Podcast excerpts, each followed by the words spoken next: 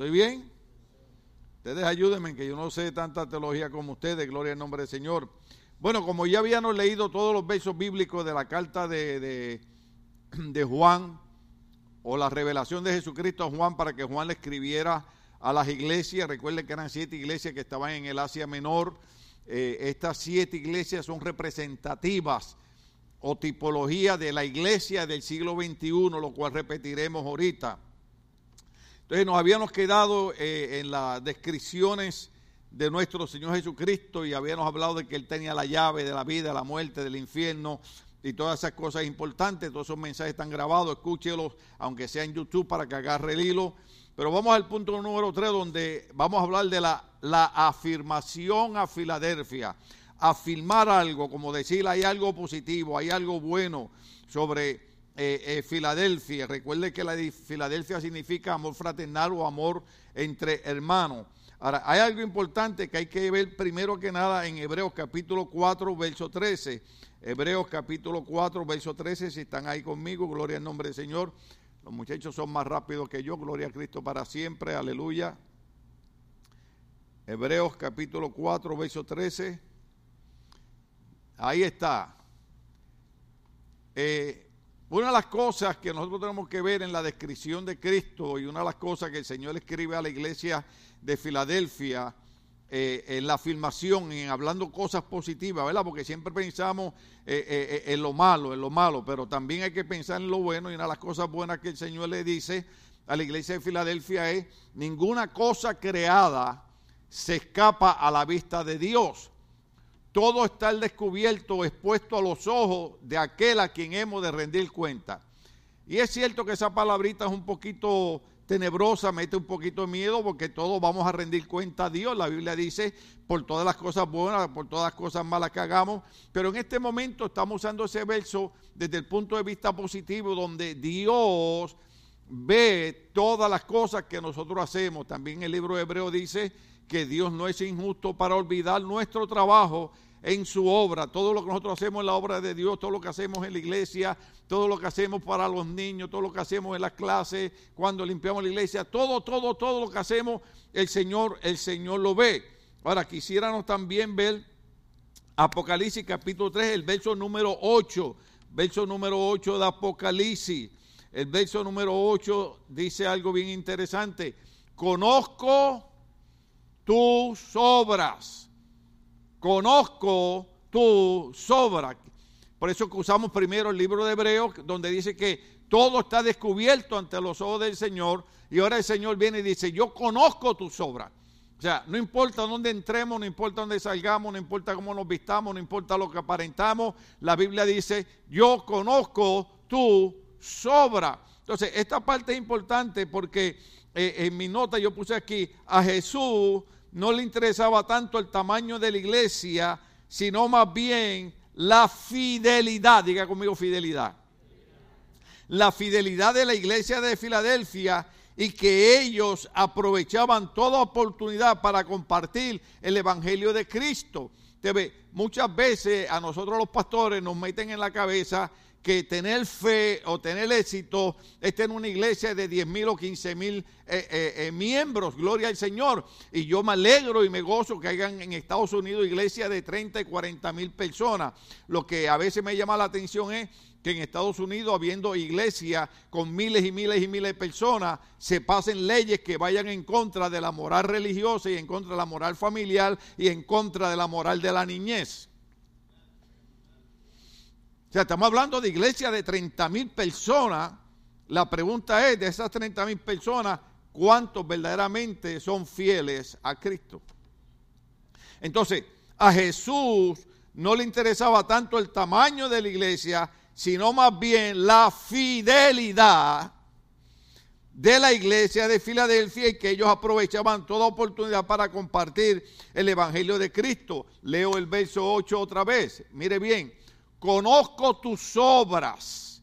Yo conozco todo el trabajo que tú estás haciendo para la obra mía. Estoy viendo que tú aprovechas cualquier oportunidad para decir a la gente, tú puedes creer en Dios, tú puedes creer en religión, tú puedes creer en sociología, tú puedes creer en política, pero si tú no crees en Jesucristo, el Hijo de Dios, el día que muera va a haber una sorpresa bien tremenda. Porque el problema, yo he dicho un montón de veces, no es morirse, el problema es morirse sin Cristo. Si esto no fuera real, Cristo no hubiera muerto en la cruz del Calvario. Si Dios no existiera, Cristo no hubiera aparecido, no hubiera predicado, no hubiera muerto y no hubiera resucitado el tercer día entre los muertos. Por lo tanto, la persona de Cristo nos habla de la realidad de Dios Padre. Entonces, una de las cosas importantes que hay que ver aquí es que a Él le llamaba la atención la... Y usted dice, pero pastor, sálgase de ahí. No, no, no, no, no, no, no, no. Es que uno de los problemas que nosotros tenemos en el siglo XXI, uno de los problemas más difíciles que estamos bregando los pastores con la membresía de la iglesia, es con la falta de fidelidad a Cristo de la gente. Hay gente que entra y sale, entra y sale, entra y sale. Déjeme decirle algo. La Biblia dice que si alguien después de haber puesto la mano sobre el arado mira hacia atrás, no es digno de entrar al reino de los cielos. Déjeme decirle algo, eh, eh, eh, ahorita lo voy a repetir, pero lo voy a adelantar. Yo creo que ha sido bueno que los pastores digamos que el COVID-19 no fue un castigo de Dios ni un juicio de Dios. Pero yo he estado pensando que ha sido una prueba que Dios mandó a Estados Unidos de América. Dios probó a Estados Unidos de América después de haber bendecido a esta nación, después de Estados Unidos de América ser la potencia mundial número uno, después de ser la primera potencia que tenía la bomba atómica, que ganó la guerra contra Japón, después de haber tenido la primera bomba nuclear, después de haber sido una potencia tan gigantesca, estemos llegando al punto de que ya Estados Unidos, ninguna nación ya la respeta. Entonces Estados Unidos recibe una prueba de parte de Dios. Ahorita lo voy a, lo, voy a leer, pero se fue la salud de montones de gente al piso. Se fue la salud de doctores y enfermeras al piso. Los hospitales no podían atender la gente. La economía se fue al piso.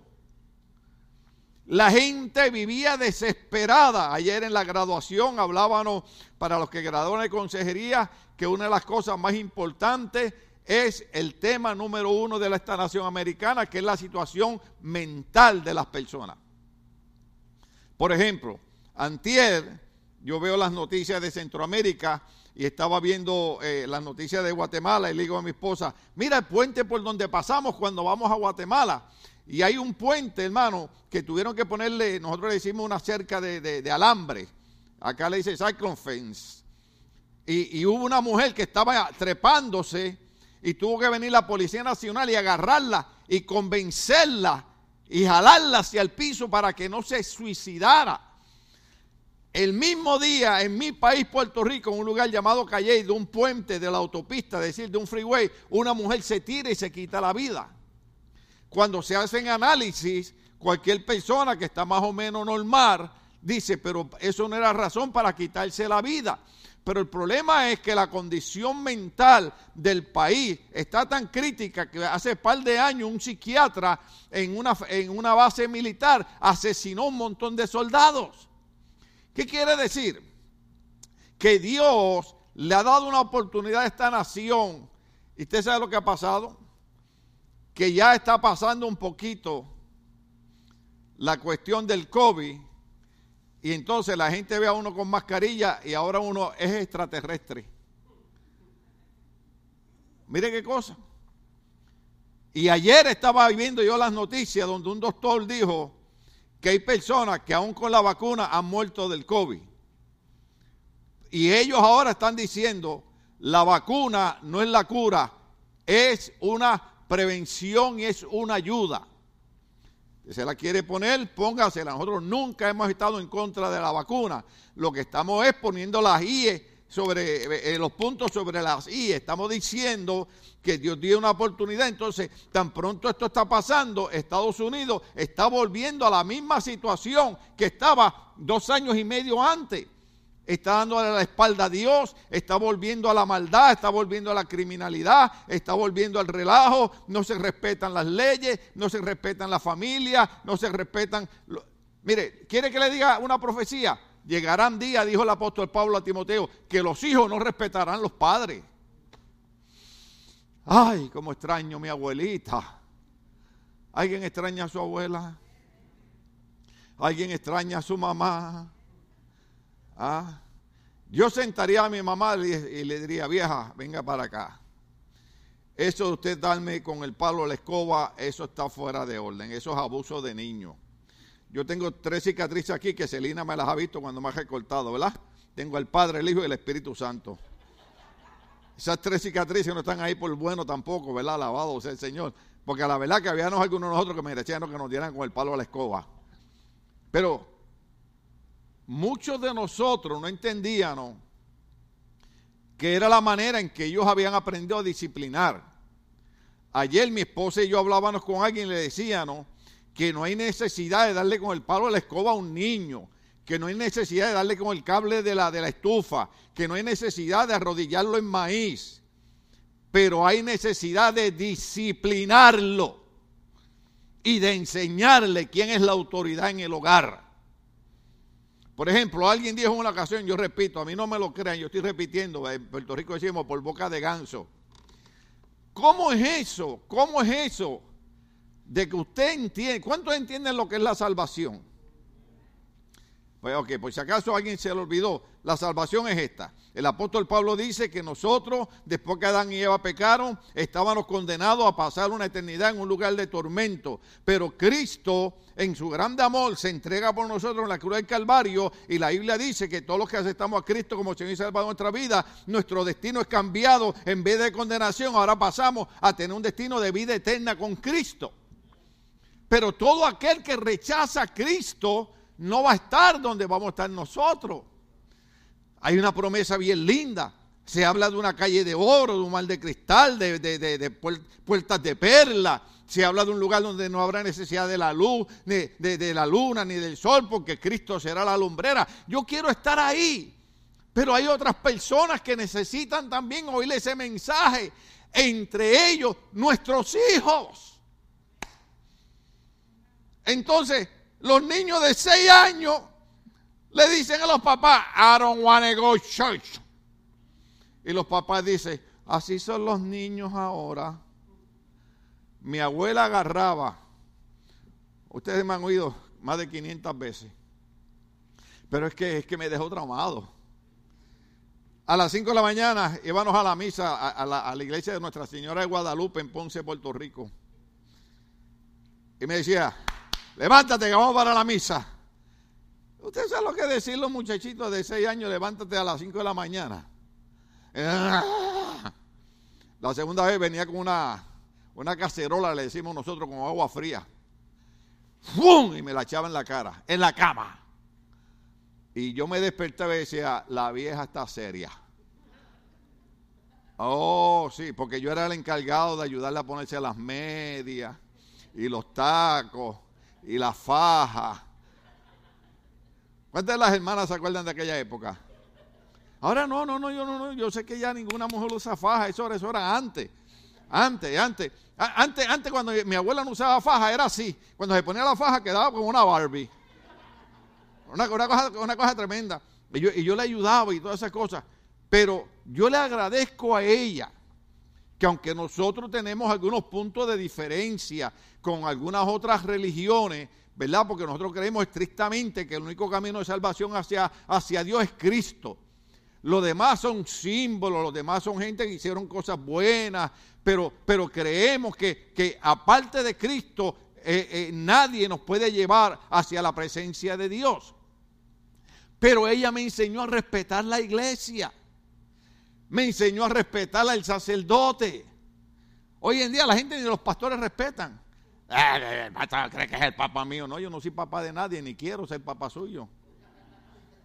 Simple y sencillamente estamos tratando de ayudarlo, estamos tratando de despertar su conciencia, estamos tratando de que usted realice la importancia de la salvación que Dios a través de Cristo compró para nosotros en la cruz del Calvario con la sangre de Jesucristo.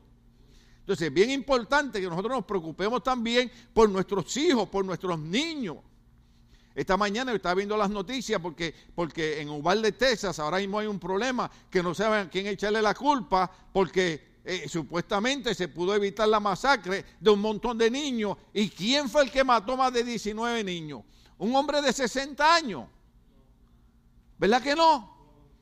Pero si ese muchacho que mató a esos niños, tal vez hubiera estado en una escuela, en una escuela bíblica de vacaciones, o tal vez hubiera estado en una escuela dominical, en una iglesia, la semilla de la palabra de Cristo hubiera sido sembrada en su mente y en su cerebro, pero tal vez los padres de este niño, no los estoy acusando, estoy diciendo tal vez, ¿cuántos oyeron que dije tal vez?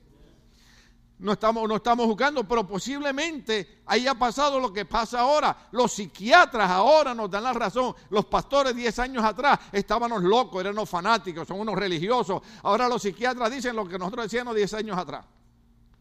Ahora los psiquiatras dicen, los niños que se pasan más de dos horas viendo juegos virtuales en la, en la, en tableta y en los teléfonos pierden la sensibilidad de la vida. Mira hermano, una sola vez una sola vez yo vi un juego donde una persona va matando a otra. El juego era este. Sale una mano con una pistola y la mano de la pistola la controlo yo. Y la persona a la que yo asesino en el juego es tan real que si yo agarro una pistola ahora y le disparo a alguien, ya no siento ningún remordimiento. Entonces nuestra niñez se está levantando una tecnología que hay que usar la tecnología, pero hay que saber usarla. ¿Ve? Entonces nosotros los padres tenemos la responsabilidad de Deuteronomio capítulo 6 donde dice, enseñarás a tus hijos en la mañana, en la tarde y en la noche la palabra que yo te he encomendado. ¿Por qué hacemos eso? Porque amamos a nuestros hijos. No me diga a mí, ¿cuánto ustedes quieren que sus hijos sean un drogadicto? ¿Cuántos quieren que sus hijos sean un asesino? Usted vio, usted vio el muchachito de 17 años que el papá a los 17 años le regaló un Ferrari, hermano. Un Ferrari. Yo lo más que llego es a Hyundai y de Misericordia. O un Toyota. Usted se puede comprar un Ferrari, cómpreselo. Pero regalarle yo a mi hijo un Ferrari a los 17 años. El muchachito venía más de 100 millas. ¿Cuánto vieron la noticia? Estrelló y asesinó a unas personas. Y trató de escaparse porque la gente piensa que con el dinero se pueden escapar, pero Hebreo dice que Dios está pendiente de todas las cosas. ¿Qué estamos diciendo, hermano? Que tenemos que despertar la realidad, a la conciencia de que no podemos seguir jugando a la iglesia, de que la iglesia es algo serio, es algo real, que cuando yo los veo aquí cada domingo, yo se los digo, pero se los digo de verdad y de corazón, yo los elogio y doy gracias al Señor, como me dijo el reverendo Suárez en una ocasión, me dijo, mira, Tim Mejía, si te llega gente los domingos a la iglesia, dale gloria a Dios, porque California es el país más liberal del estado de la nación, California tiene Hollywood helado, en California hay tanta distracción que la gente no tiene por qué ir a la iglesia, si la gente va a la iglesia es porque ama a Dios. Y yo pregunto en esta mañana, ¿habrá alguien aquí que ame a Dios en esta mañana? ¿Hay alguien aquí que ama a Dios? O sea, el nombre de Dios glorificado. Esa parte, esa parte es importante porque el Señor lo que le interesaba de Filadelfia no era cuántas, cuántas membresías había en la iglesia. Al Señor no le importaba si habían 10 mil personas. Al Señor le importaba cuántas personas ahí son fieles a mi palabra. Fidelidad, fidelidad, fidelidad, fidelidad, fidelidad, fidelidad. ¿Cuántos ahí son fieles a mí? Cristo dijo, no me importa si hay 40 mil, no me importa si hay 40 personas. A mí lo que me importa es si hay 40 de esos 40, ¿cuántos son fieles? Si hay 40 mil de esos 40 mil, ¿cuántos son fieles? Por eso es que estamos entrando en la problemática que ayer yo hablaba, ¿verdad? De que la metodología puede cambiar, el método de presentar el, mensaje puede cambiar. Lo que no puede cambiar nunca es la palabra de Dios. Pero hoy en día hemos hecho de nuestras iglesias centros de entretenimiento, centros de distracción, donde hemos caído en el engaño de que eh, le llaman en inglés el famoso cancel culture este que todo el mundo ya conoce. O sea que ahora todo el mundo de cualquier cosa se ofende y de cualquier cosa todo el mundo tiene que estarse disculpando. Oh, pastor, usted tiene que disculparse porque eso que usted dijo a mí me cayó mal. Pues yo no soy el que tengo que disculparme. Vete y habla con Cristo. Porque Cristo fue el que le dijo a los fariseos, hipócritas, hijos de víbora, por fuera parece sepulcro blanqueado, pero por dentro están llenos de huesos secos. Fue Cristo, no fui yo. Al contrario, yo les hablo a ustedes con cariño, con amor. Pero nosotros tenemos una responsabilidad. ¿Cuál es la responsabilidad? Que Dios le dijo a Ezequiel, si tú ves al pecador en su pecado y tú no le hablas y el pecador muere en su pecado, su sangre yo la reclamaré de tu mano. Pero si tú ves al pecador en su pecado y tú le hablas y él muere en su pecado, tú habrás librado su sangre de tu mano. Hermano, hay una responsabilidad. El, Evangelio no es, no es, porque no hay más nada que hacer. Usted está siendo sabio, usted está siendo listo. La Biblia dice, hay algún sabio entre vosotros, busque a Dios. Eso es lo que usted está haciendo, usted está buscando a Dios. ¿Sabe por qué? Porque el tiempo se está acabando. Le voy a dar una buena noticia. Es mala, pero le, le dije que era buena. La cosa va a seguir empeorando. Pero vayamos a la Biblia. Entonces, a Dios le interesa más la fidelidad. Con tu mascarilla, aunque sea bajito ahí en contra de su voluntad, diga fidelidad. ¿Ve? A Dios no le importa mi apellido. A Dios no le importa qué casa yo tengo. A Dios no le importa qué carro yo tengo. Ni cuánto dinero tengo en el banco. A Dios le importa mi fidelidad. Yo he dicho algo que suena feo. Porque yo sé que cuando uno estaba en la vida del pecado, pues si uno hacía algo malo, aparecía muerto al otro día. ¿Cuántos saben que eso es así? Pero yo aprendí a ser fiel al grupo en el que yo pertenecía. Cuando yo vine a Cristo, la misma fidelidad que yo tenía al mundo de pecado, la transferí a la iglesia. De tal manera que yo estoy en los caminos del Señor desde el 1973 que hace ocho años, cuando mi hijo murió aquí, yo le pude haber dicho a Dios, me fallaste, me engañaste, me mentiste, me voy. Sin embargo, me he quedado porque sé que mi hijo está con el Señor y a menos que Dios no me da a mí la orden y me dé las instrucciones de dejar el púlpito, yo tengo que seguir donde Dios me ha puesto porque lo que sí es cierto es que la Biblia dice que Cristo dijo, todo aquel que cree en mí, aunque esté muerto, vivirá porque yo soy la resurrección y soy la vida. Todo el que muere en Cristo un día se va a levantar de entre los muertos en contra de la voluntad del diablo. Entonces, algo importante es fidelidad, fidelidad, fidelidad, fidelidad. Tenemos que aprender a serle fieles a Dios. ¿Usted, sabe, ¿Usted se ha dado cuenta que mucha gente pone a Dios como plato de segunda mesa? Si me sobra tiempo. No, hermano, es al revés. A Dios se le dan las primicias. ¿Usted, usted conoce el mensaje de las primicias. ¿Usted ha leído la Biblia en el Antiguo Testamento? Donde Dios decía que lo primero había que dárselo a Él. Por eso cuando yo le voy a usted los domingos en la mañana en la iglesia, digo, Señor, bendice ese pueblo porque te está dando las primeras horas de la mañana a ti. Te está bendiciendo, te está dando las primicias. Pero cuando la gente pone a Dios como plato de segunda mesa, entonces cuando se encuentre tirado en una cama en un hospital, no le diga a Dios, qué Dios malo eres, no me atiende, no me escucha. No, porque Dios te va a preguntar, ¿y cuánto tiempo tú me, tú me das a mí? Yo creo que ya usted se quiere ir para otra iglesia. Busque una iglesia buena. Esta no es la única iglesia buena. Hay un montón de iglesias buenas, pastores buenos. Esta iglesia simple y sencillamente es la mejor. Entonces damos un aplauso a Dios.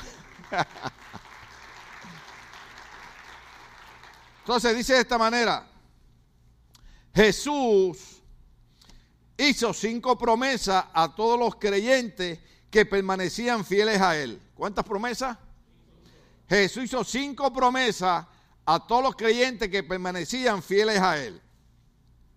Vamos a ver estas promesas. La promesa número uno, Apocalipsis capítulo 3, verso 9. Apocalipsis 3, 9. Gloria al nombre del Señor. Ya está ahí, ya los muchachos la tienen ahí.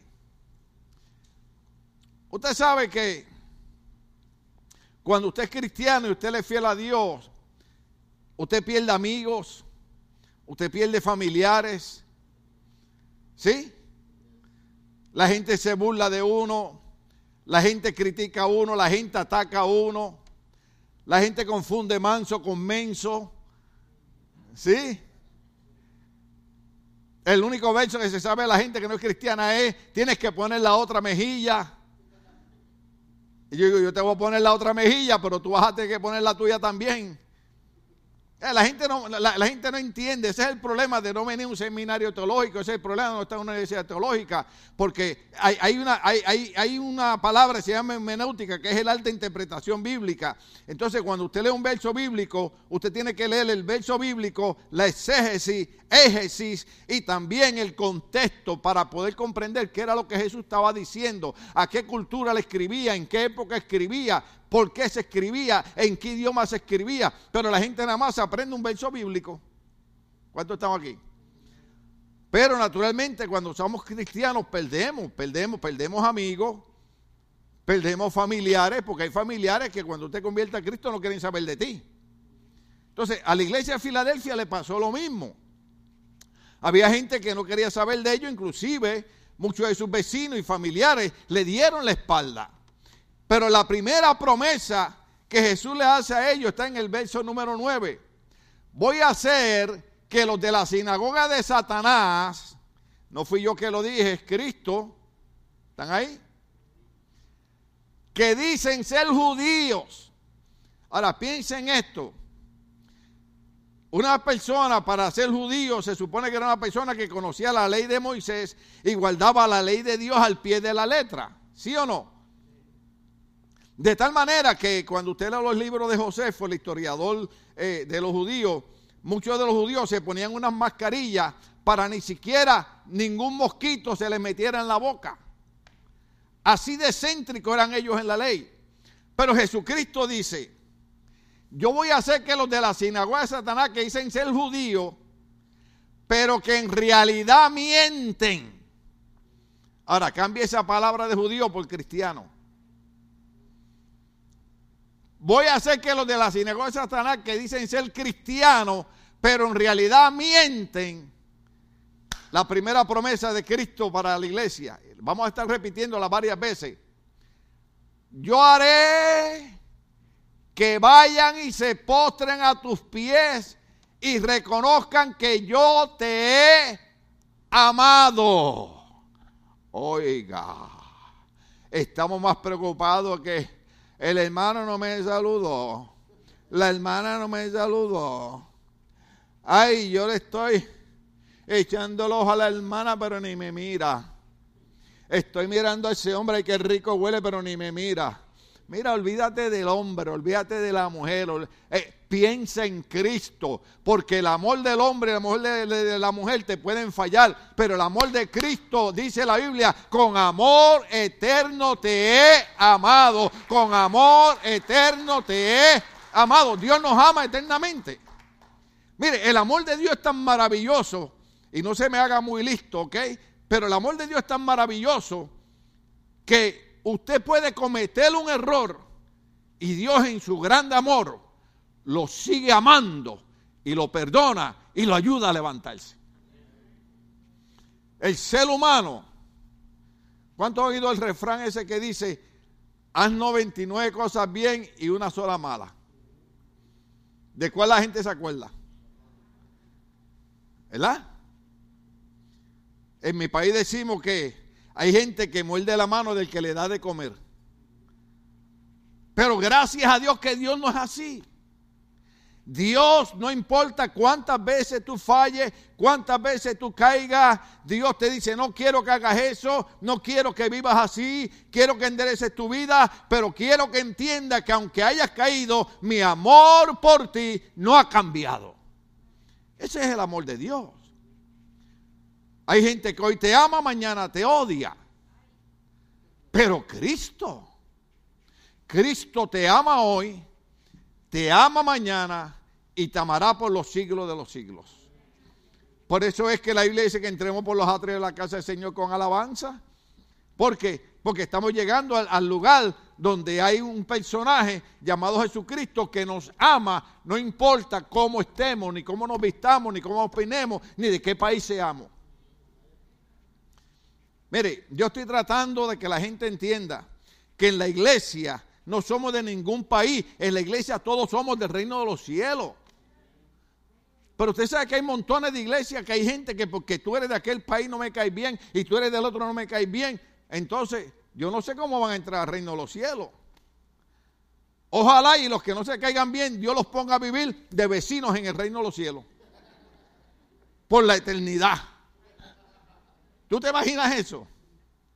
Que un hermano que te cae mal en la iglesia, Dios lo ponga de vecinito tuyo allá en la eternidad. 24-7 viéndole la cara. ¿Qué tú vas a hacer? Por eso es que tenemos que trabajar con nuestra humanidad, tenemos que trabajar con nuestras emociones, tenemos que trabajar con nuestra manera de reaccionar y tenemos que tener cuidado con, la cuestión del nacionalismo. Yo sé que bromeamos y yo sé que jugamos, pero déjeme decirle algo. En Cristo no hay puertorriqueños, en Cristo no hay guatemaltecos, en Cristo no hay mexicanos, en Cristo no hay hondureños, en Cristo no hay salvadoreños, en Cristo no hay panameños, en Cristo no hay cubanos, en Cristo hay una sola nación, porque Cristo con su sangre nos compró para la gloria del Padre. Aquí todos somos miembros de un solo cuerpo y se llama Jesucristo, el Hijo de Dios. Es bien importante esta parte porque esa, esa, esa es la, la primera promesa. Es, Toda esa gente que te ha despreciado, toda esa gente que te ha dado la espalda, un día verán que Dios estaba contigo. Que Dios nunca te dio la espalda, que Dios nunca te dejó, que Dios nunca te abandonó, que los que perdieron fueron ellos. Hay gente, hay gente que nos maltrata, hay gente que nos da la espalda y no saben que lo que están perdiendo son ellos. Porque una de las promesas para los creyentes es que el Señor hará que esos que supuestamente son cristianos, porque ¿cuántas veces hemos dicho que meterse en un garaje no nos convierte en carro? Y meternos en una iglesia no nos convierte en cristianos. Tal vez todavía nos falta crecer y madurar, pero tenemos que entender que la idea del cristianismo es conocer más a Dios, acercarnos más a Dios, mejorar nuestra vida, especialmente la fidelidad a Dios para nuestra salvación. ¿Estamos aquí todavía? Esa es la primera, la primera promesa. La segunda promesa es, serán librados, esta parte es importante y si, ahí se me acaba el mensaje, se acabó ahí. Serán librados, esta parte bien, bien, bien, bien, bien, bien importante. ¿Cuántos me están oyendo bien? Oiga esta parte. La segunda promesa es, serán librados de la gran tribulación. Estoy a Tony cuando canta el, mensaje ese de se oye un grito, un lamento, un sollozo. Todo el mundo está. Porque la Biblia habla de que luego que la iglesia sea levantada, vienen siete años de grande tribulación. Dice la Biblia más como nunca se ha visto. Yo estoy tratando de entrar a su conciencia. Yo sé que hay gente que cuando uno predica le, ¿Puedo usar una palabra mexicana? Los mexicanos son los sinvergüenza que me enseñan a decir malas palabras. Hay gente que les vale. Y el pastor dijo eso. se me zafó. Pero yo estoy tratando de entrar a tu conciencia porque el día que tú estés en el juicio final, el Señor te va a pasar un video mío donde te va a decir, te lo predicó más de 20 veces. Y tú en tu mente te burlabas de él, en tu mente lo criticabas, en tu mente lo ignorabas, pero yo no era el pastor, era el Espíritu Santo tratando de crear conciencia en ti de que viene un día que la Biblia le llama una tribulación como jamás la ha habido en el planeta Tierra. En Afganistán hace par de días acaba de haber un terremoto que más de un millón de personas se quedaron en la calle. Más de un millón de personas en la calle. Guatemala, Salvador, Honduras, Nicaragua, todos, puentes caídos, gente muerta, ahogada, porque el invierno allá, la lluvia que se ha metido, ha destrozado todos los países. Algo es increíble. Ayer tembló en mi país, Puerto Rico. Hacía 100 años no temblaba, ahora tiembla cada rato. Un país que fue tan bendecido por Dios, un país que de ahí salió un semillero de predicadores y evangelistas. ¿Saben qué hicieron? Empezaron a darle la espalda a Dios. Porque ahora en Puerto Rico quienes mandan son, son los traperos. Ni siquiera los raperos, los traperos. ¿Saben cómo es un trapero? Que yo no les entiendo cuando cantan.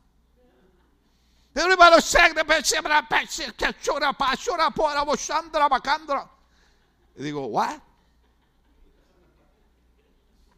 Yo tengo un video ahí grabado que le digo a mi esposa, ese hombre me hizo llorar a mí.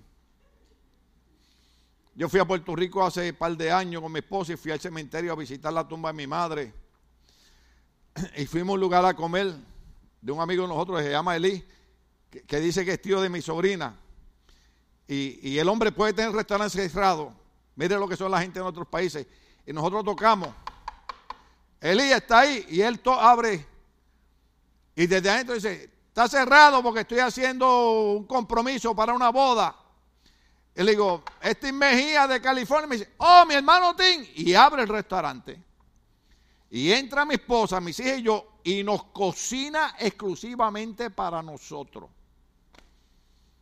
Mire, mire, mire, mire qué tremendo. Así, así, la gente de nuestro país. Nos cocina exclusivamente para nosotros. Gente, gente buena, gente, gente linda.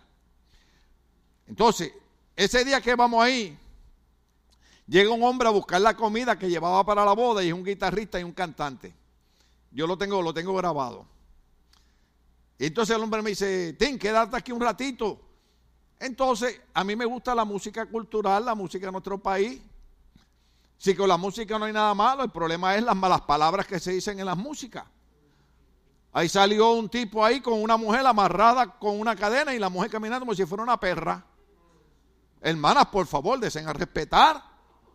¿Cómo usted va a apoyar a un cantante que le hace eso a una mujer? Hasta las mujeres en las noticias le cayeron arriba al tipo.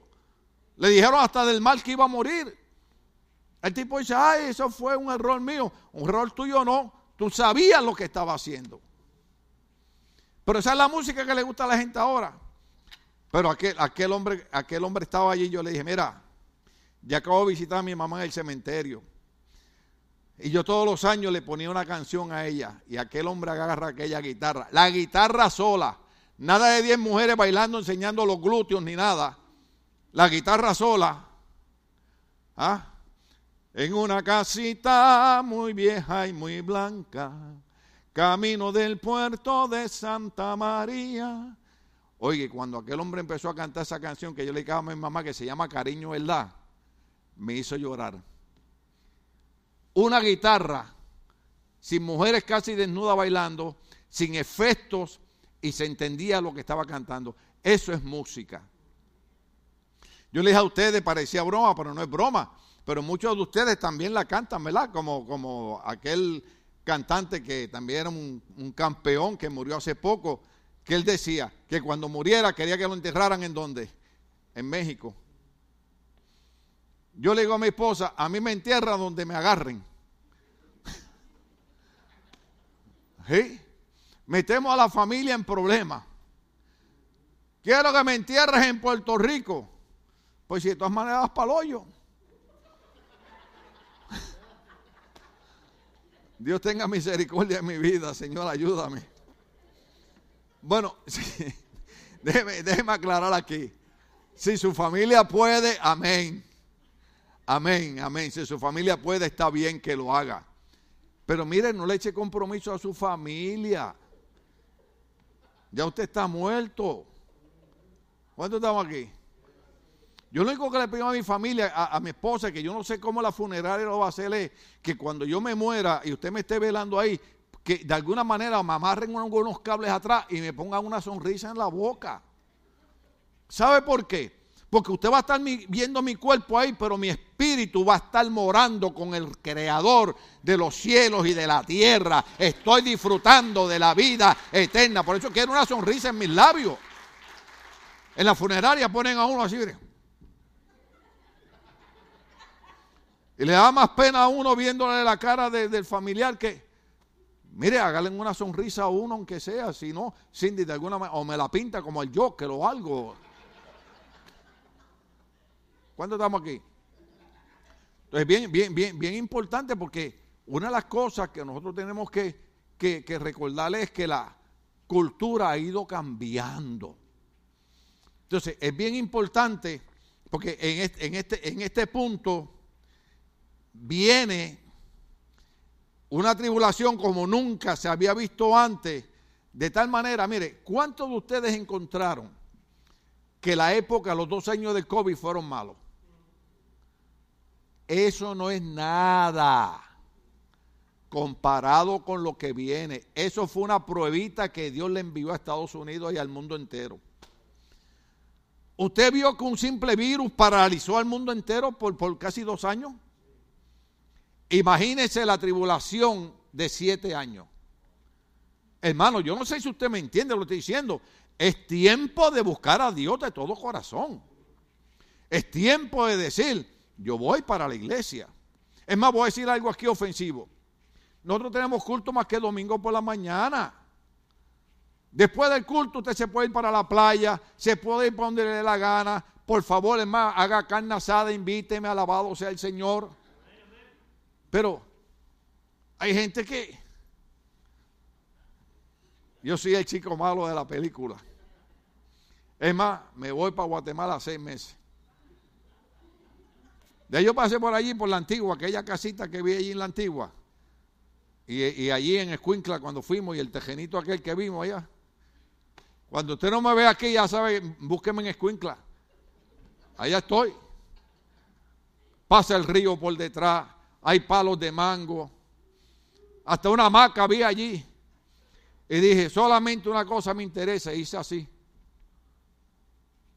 Ay, no se oye ningún ruido. Aquí es donde voy a vivir. Porque donde yo vivo ya casi no, no duermo. A las 4 de la mañana empiezan los camiones. Entonces, como mi casa es de dos pisos, el segundo piso tiembla.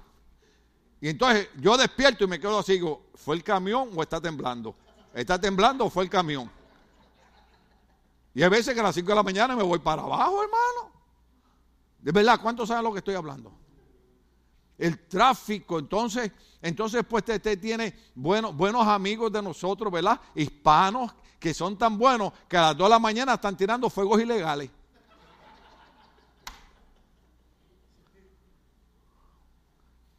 Usted se imagina un pobre veterano que haya estado en la guerra de Irak o en la, tormenta del desierto que haya estado en medio de un tiroteo, que haya visto amigos morir baleados y de momento viene un irresponsable a tirar a las 2 de la mañana fuegos ilegales que parecen cohetes.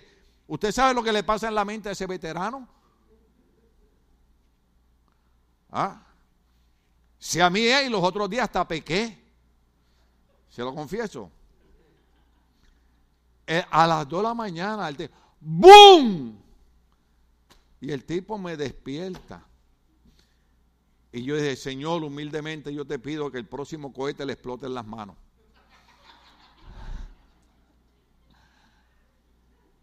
¿Usted no cree que, hermano, a qué vinimos a este país? ¿A dañarlo o a progresar? Vinimos a progresar. Enseñémosle a estos gringos que nosotros tenemos más educación que ellos. Pero ¿cuál es el problema? Que mientras usted y yo nos esforzamos por dar una buena representación, tenemos a uno que crea una mala imagen de todos nosotros. ¿Ah? Si usted hubiera conocido a un puertorriqueño malo, usted no me quisiera. Bueno, yo no sé si usted me quiere, pero... ¿Ah? Yo doy gracias a Dios que mi primera experiencia con los mexicanos, gracias, como no hay mexicano, lo voy a decir. Oh. Oiga, Qué maravillosa experiencia. Yo voy al Paso, Texas, porque se me quedó un carro por San Antonio. Y lo fui a buscar. Y estos hermanos me hospedaron en su casa. Y a las 7 de la mañana me tocaron en el cuarto. Y, ellos hablan medio cantadito. En México es tan grande que en cada lugar hablan diferente. Y me dijeron, ándale hermano, véngase a almorzar a las 7 de la mañana. Y dije, bueno, almorzar para mí en Puerto Rico arroz blanco con habichuela y chuleta frita. Y esta gente a las 7 de la mañana está almorzando. ¿Qué estómago tiene esta gente? Y yo no encontraba cómo salir del cuarto, hermano. Y dije, pues tengo que salir. Cuando yo salgo, hermano, veo unos huevos fritos con pan, con jamón blanquillo. Le digo, oh hermano, eso es desayuno. Y me dicen, no hermano, es que aquí le llamamos almuerzo.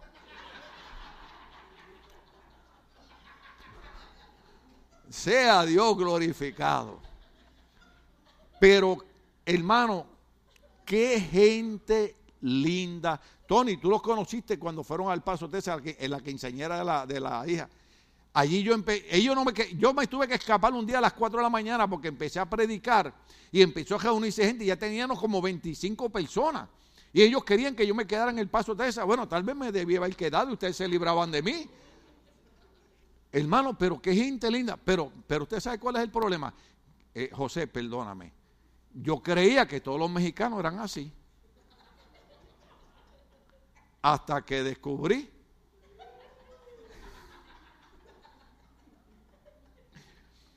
Usted brega con algunos puertorriqueños.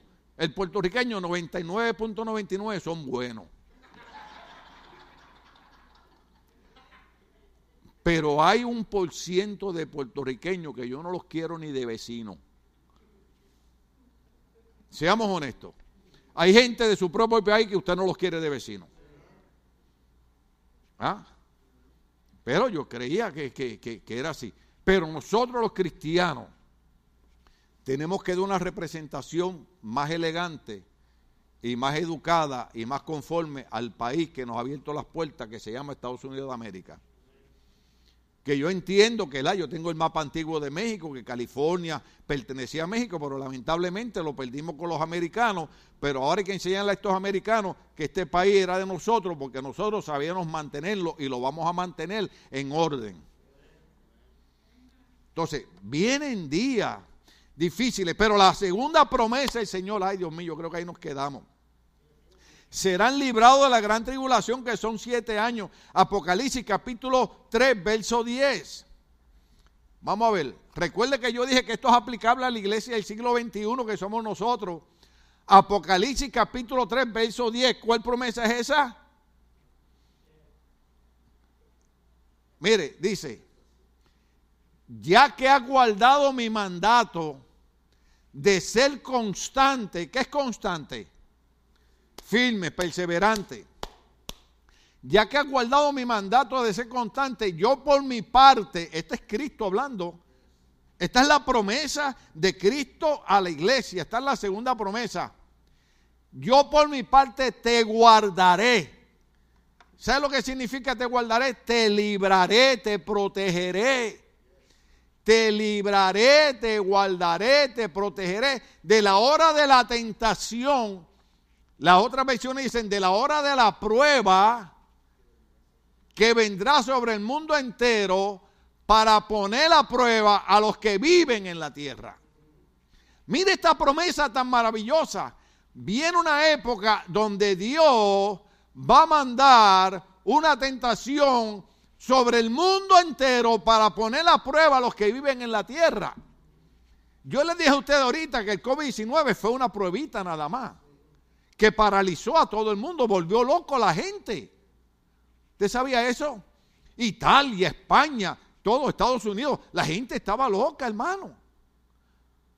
Usted no tiene idea, en dos años hubieron más divorcios que en diez años. En dos años. Yo no sé cómo es eso. Porque uno se casa porque se me está yendo el tiempo. Oh. ¿Van a hacer los votos? Sí. Y hasta lloran en la boda. Ahí me van a ganar con el micrófono. Y yo prometo, delante de Dios y delante de estos testigos del ministro, que yo te voy a amar siempre aunque te quedes coja, vas a ser mi amor. Y yo sé que ahora eres 6'3, pero cuando seas 40 te voy a seguir queriendo. Y yo, y yo los oigo, hermano. Y entonces viene la mujer. Tú eres la luz de mis ojos, mi amor. No hay ningún hombre como tú. Y aunque se te caiga la melena, te seguiré queriendo. Y yo la miro. Digo, Señor, solamente te pido que me dé años de vida. Dame años de vida para ver estas promesas.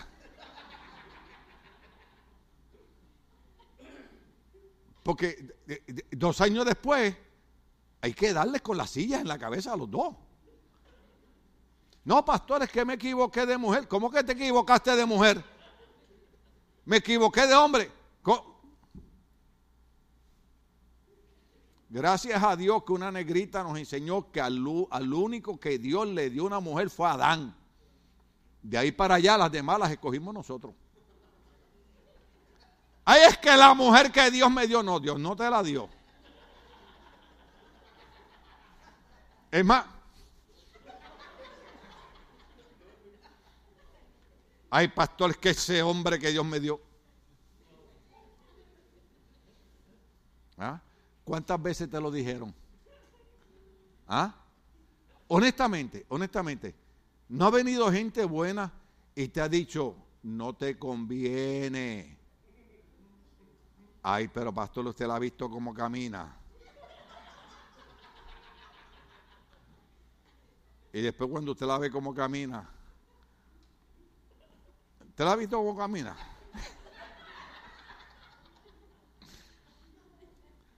Pastor, pero usted ha visto el porte de ese hombre. Leo, ¿dónde está? Míralo allí.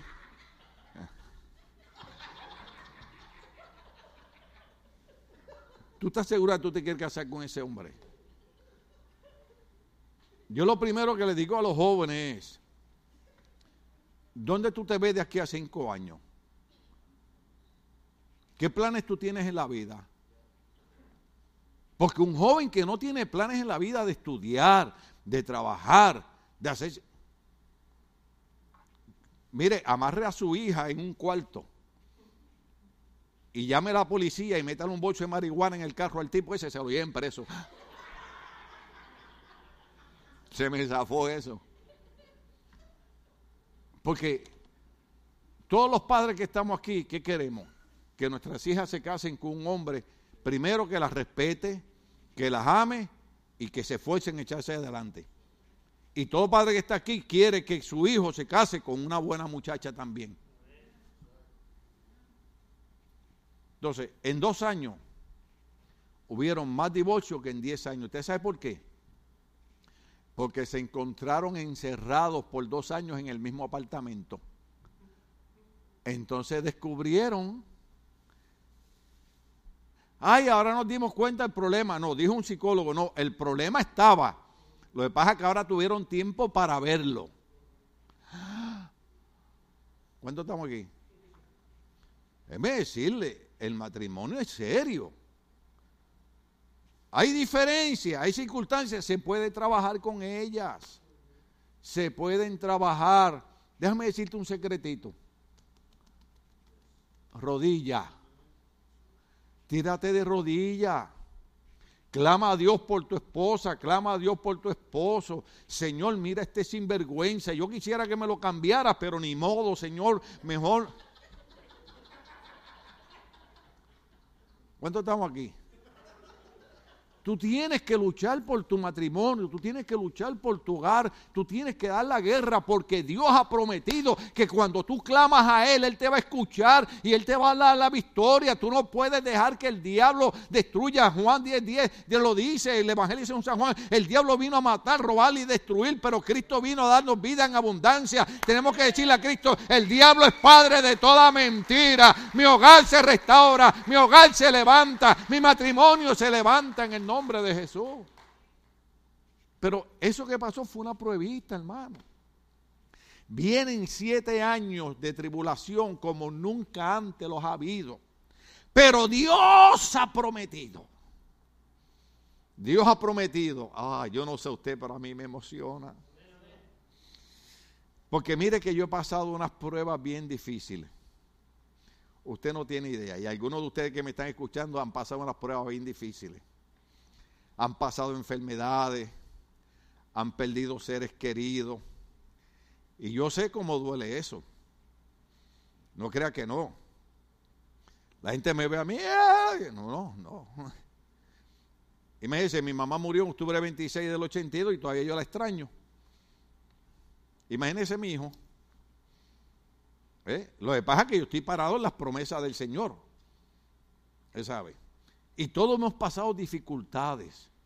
Y todos hemos tenido problemas. Pero esto no es nada comparado con lo que viene. ¿Por qué usted cree que peleamos tanto con la juventud?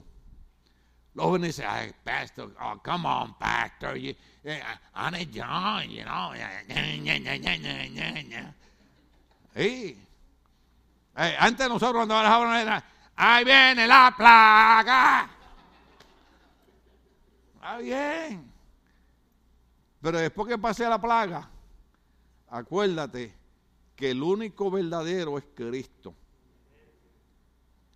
Y Él ha prometido que cuando venga esa hora de la prueba, iglesia, ¿cuántos están aquí todavía?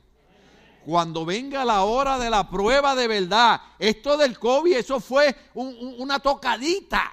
Cuando venga la hora de la verdad, el Señor promete, dice, ya que tú has guardado mi mandamiento de ser constante, yo por mi parte te guardaré, te guardaré, te guardaré de la hora de la tentación que vendrá sobre el mundo entero para poner a prueba a los que viven en la tierra. Vendrá una prueba, vendrán situaciones, pero Dios me dice, Pastor Tim Mejía, por haber sido constante, Ministerio Bautista Logo, por haber sido constante en medio de esa hora de la tentación, yo guardaré de cada uno de ustedes. Esa es mi promesa para ustedes. Yo los voy a guardar, yo los voy a cuidar. Esa es la promesa del Señor. Esto que ha pasado, esto no es nada, hermano. Lo que viene es terrible. Pero la promesa del Señor es, yo te voy a guardar. Oh, aleluya. Y esto también es aplicable a nosotros. Apocalipsis capítulo 6, verso 18. Y ahí, y ahí lo detengo. Seguimos el otro domingo. Apocalipsis 6, 18. Oh, aleluya. Mire lo que dice. 6, 18. Mira a ver. Si viene, si viene por ahí. Creo yo que es el 6, 18. Mira, a ver, uno más, uno más. Ya por ahí viene, tranquilo, estos muchachos son fenomenales. O hasta ahí llegó, hasta ahí llegó. Ah, pues entonces, entonces es el 8 y yo puse el 18. Déjame, ponme el 8 un momentito. Puede ser que yo me, yo me, yo me haya equivocado. Déjame ver. Ay, qué bueno, gloria a Dios. Déjame buscarlo acá en, mi, en, en mis notas. A ver. Ah, Ah, ah, ah, ok, ok, ok, ok, ok, okay. es el verso 8, verso 8. Ahí, ahí terminamos, seguimos el otro domingo. Mire lo que viene, mire lo que viene. Cuando usted lee todo el capítulo, está hablando de la gran tribulación. Miré y apareció un caballo amarillento. El jinete se llamaba. ¿Cuánta gente ha muerto en los últimos dos años? Más de 3 millones de personas en Estados Unidos nada más. En Estados Unidos nada más, más de 3 millones de personas. Eso no es nada para cuando venga esto. El jinete se llamaba muerte, oiga bien, y el infierno lo seguía de cerca. Oiga bien, oiga bien, y se le otorgó poder sobre la cuarta parte de la tierra para matar por medio de la espada y matar también por medio de él. Ahí me voy a quedar. Por medio del hambre, ¿cuál es el problema número uno que hay ahora, no solamente en Estados Unidos, sino en todo el mundo? que ya no hay productos para consumir. La canasta básica en cada país se ha ido al piso. Simple y sencillamente está habiendo hambre en todo el mundo. ¿Usted vio hace como tres semanas que no había leche para los niños? ¿Ah? Una pobre señora yo estaba viendo ahí y me decía, no es que yo antes compraba para cuatro miembros de la familia y ahora solamente puedo comprar para dos si queremos comer igual o reducirlo para poder comer los cuatro. Lo que viene es peor de lo que está pasando. Hambre es lo que estamos viviendo. La inflación. ¿Cuántos han echado gasolina? Alguien puso ahí la película esta, usted sabe, de, regreso al, futuro. ¿Se acuerda? el viejito con, ¿cómo se llama el loquito este? este eh, que sale en el carro ese, ¿verdad? Y, el chamaquito le pregunta al viejito, al doctor, le dice, ¿para dónde va? Dice, voy para el 68 a echarle gasolina al carro porque es más barata. Y es verdad. ¿Cuánto, ¿Cuántos tienen camioneta aquí? Camioneta.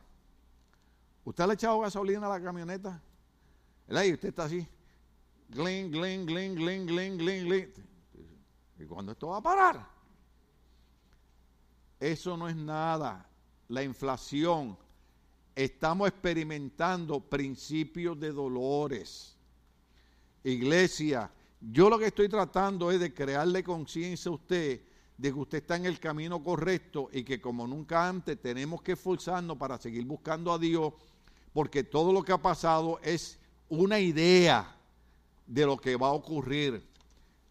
Apocalipsis capítulo 6, verso 8 dice que viene este eh, eh, eh, jinete que se llama muerte para matar a espada con hambre.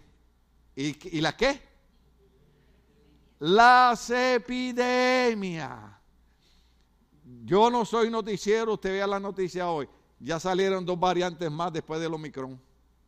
Dos variantes más. ¿Sabe qué dijo un doctor? Que yo dije, Señor te reprenda.